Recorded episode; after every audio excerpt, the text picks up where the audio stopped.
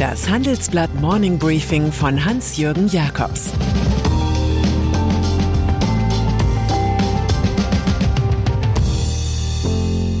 Guten Morgen allerseits. Heute ist Mittwoch, der 1. Juni 2022. Und das sind unsere Themen. Dimension Luft, der Plan für die Bundeswehr.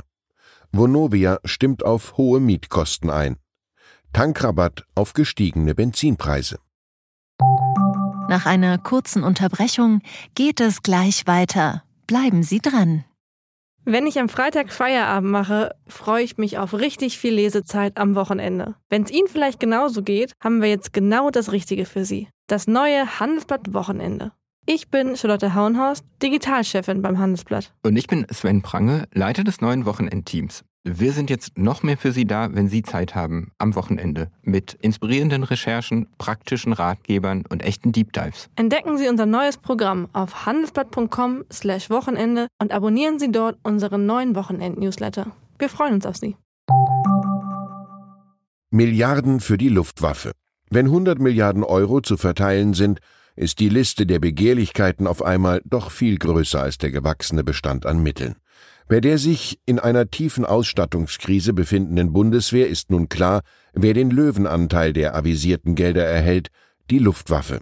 Rund 40,9 Milliarden Euro sind für die Dimension Luft vorgesehen, heißt es in einer vertraulichen Liste, aus der das ARD Hauptstadtstudio zitiert. Genannt sind der US-Tarnkappenjet vom Typ F-35, schwere Transporthubschrauber, die Bewaffnung der Heron TP-Drohne sowie die ECR Eurofighter. Für den Bereich See sind etwa 19 Milliarden Euro vorgesehen, fürs Heer über 16 Milliarden. Mehr als 20 Milliarden sind für die Modernisierung der Kommunikation vorgesehen, etwa für den Ausbau der Satelliten im All. Nur zwei Milliarden gehen in die Bekleidung und persönliche Ausrüstung der Soldatinnen und Soldaten, was Verteidigungsministerin Christine Lamprecht wichtig war. Vielleicht wirft über ihr ja jemand noch etwas Helikoptergeld ab. Greenwashing-Verdacht bei DWS. Unsere beiden Finanzriesen sind jüngst durch schwere Pannen etwas zu sehr ins Gerede gekommen. Da ist zum Beispiel die Razzia, die die Strafverfolger gestern Morgen in den Twin Towers der Deutschen Bank und im Nachbargebäude ihrer Fondtochter DWS durchführten. Der Anfangsverdacht Kapitalanlagebetrug durch Greenwashing. Es rächt sich nun, dass man die Vorwürfe der früheren Nachhaltigkeitsbeauftragten Desiree Fixler abtat. Fixler hatte das FBI und die SEC Börsenaufsicht informiert, dass ihr Ex-Arbeitgeber grüne Finanzprodukte grüner mache, als sie waren. In den frühen Morgenstunden wurde bekannt, dass DWS-Chef Asoka Wörmann sein Amt niederlege. Auf ihn folgt Stefan Hobbs. Diversität bei der Allianz.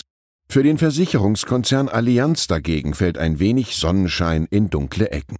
Zuletzt hatten die Münchner viele Milliarden Euro in den USA zahlen müssen, um so Fehlspekulationen und Betrügereien bei einem Hedgefonds von Allianz Global Investors auszugleichen. Man befürchtete schon Kompetenzdefizite. Nun aber dringt die frohe Kunde aus dem Markt, dass die Allianz so vielfältig ist wie kein anderer deutscher Konzern. Sie führt den Germany Diversity Index 2022 an vor SAP und der Deutschen Telekom. Diese Hitparade hat die Initiative Beyond Gender Agenda der Unternehmerin Viktoria Wagner zum zweiten Mal aufgestellt. Löblich ist, dass die Allianz, genau wie Puma, Adidas, Telekom, Salando und Delivery Hero, eine eigene Organisationseinheit für Diversität hat. Vonovia-Chef im Interview. Mit mehr als einer halben Million Wohnungen ist Vonovia der größte Vermieter Deutschlands. Die hier versammelten Mieter werden sich die Augen reiben, wenn sie unser Interview mit dem CEO Rolf Buch lesen. Er führt Nachrichten mit sich, die Geld kosten. Die rasant steigenden Energiepreise könnten nach Buchs Buchhaltung zwei Monatsmieten im Jahr zusätzlich kosten. Schon heute gäben die Menschen 30 Prozent des verfügbaren Einkommens fürs Wohnen aus.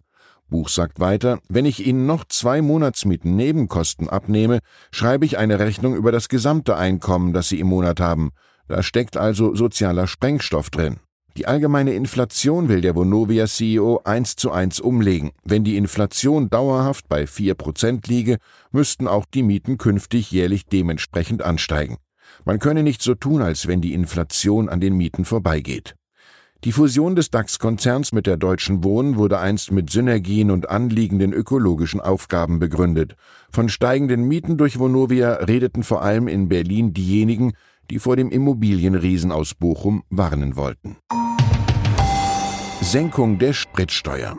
Wenn Sie heute zur Tankstelle fahren, um vom groß gepriesenen Tankrabatt zu profitieren und mal wieder richtig volltanken wollen, könnte es eine Enttäuschung geben. Natürlich, die Steuerbelastung auf Kraftstoffe sinkt bis Ende August um 35,2 Cent pro Liter bei Superbenzin und um 16,7 Cent pro Liter bei Diesel.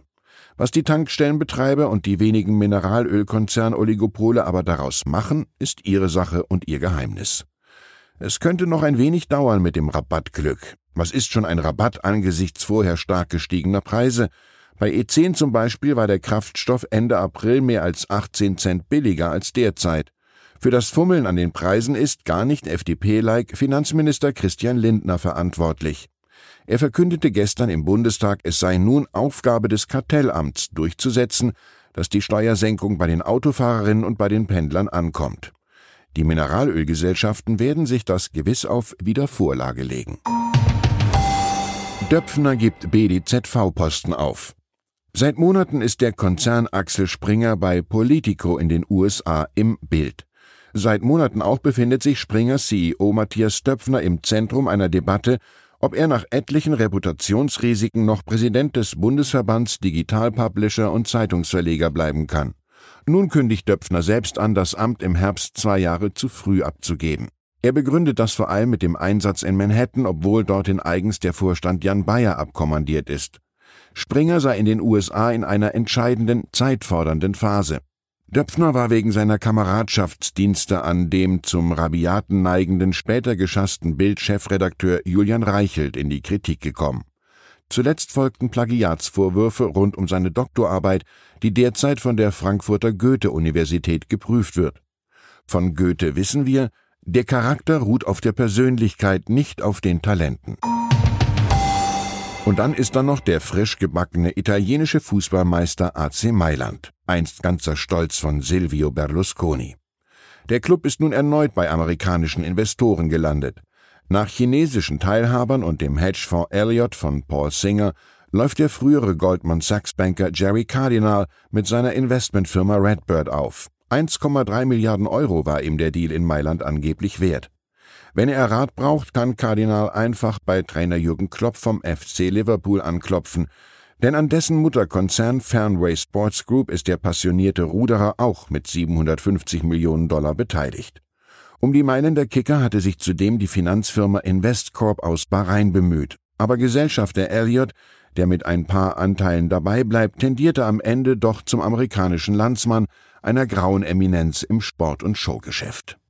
Ich wünsche Ihnen einen bewegungsreichen Tag. Es grüßt Sie herzlich Ihr Hans-Jürgen Jakobs.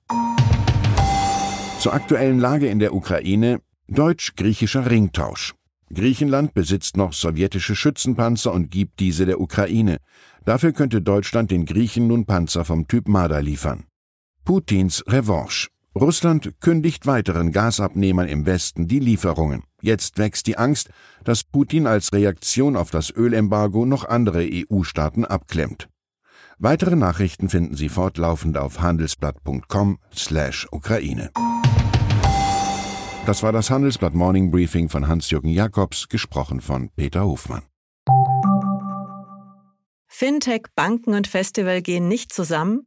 Geht doch, und zwar in Berlin. Am 24. und 25. April 2024 öffnet die Messe Berlin ihre Türen für die FIBE, das neue Fintech-Festival Europas. Die FIBE richtet sich an das gesamte Fintech-Ökosystem, vom Startup über Investoren und klassische Banken bis hin zur Politik. Das Event möchte das gesamte Ökosystem zusammenbringen und eine Plattform zum Austausch bieten. Seien Sie dabei und sichern Sie sich jetzt mit dem Code FIBE-Podcast 35% Rabatt auf Ihr Ticket. Weitere Informationen finden Sie unter fibe-berlin.com.